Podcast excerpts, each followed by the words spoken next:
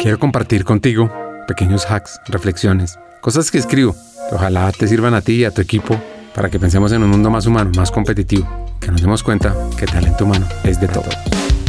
Chimamanda Ngozi, en su famosa charla TED, se llama El peligro de una sola historia, que la he visto un par de veces y es fascinante, habla sobre cómo la falta de diversidad en la literatura y en los medios de comunicación limita nuestra comprensión del mundo.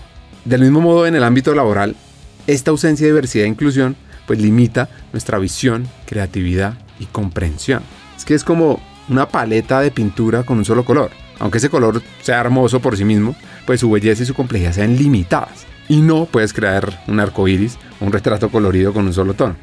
Del mismo modo, un lugar de trabajo sin diversidad es como esa paleta de un solo color. Cada miembro del equipo puede ser increíblemente talentoso y capaz. Falta diversidad de perspectivas y de experiencias, pues limita la capacidad de la organización para crecer, para innovar, para comprender a su variada base de clientes y de empleados. La diversidad y la inclusión no se trata solo de cumplir una cuota o de ser políticamente correcto. Es una ventaja competitiva. Según un estudio de McKinsey, las empresas que se encuentran en el cuartil superior en temas de diversidad de género tienen 15% más de probabilidades de superar a sus competidores. Y este número aumenta al 35% para la diversidad étnica y racial. Ahora, ¿cómo soy un impulsor de la diversidad y la inclusión en mi compañía? Te voy a botar un par de ideas para que las pongas en marcha. Uno, empezar por ti, respetando y valorando las diferencias. Entiende que cada miembro de tu equipo tiene su propia historia única, su propia perspectiva. Así que toma tu momento para escuchar y aprender de esas historias. Como dice Chimamanda, si solo escuchamos una única historia sobre otra persona o un país, corremos el riesgo de caer en una grave incomprensión.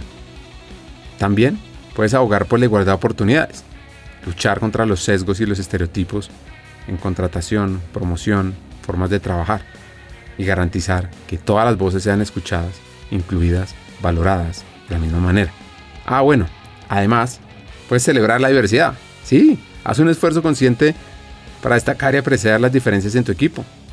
La diversidad no es una amenaza para la unidad. Al contrario, es lo que hace que un equipo sea fuerte y vibrante. Entonces, a ti hacker que nos estás escuchando, te reto a que te conviertas en un líder que promueva la diversidad, la inclusión, que hagas de tu lugar de trabajo una obra maestra de colores y experiencias.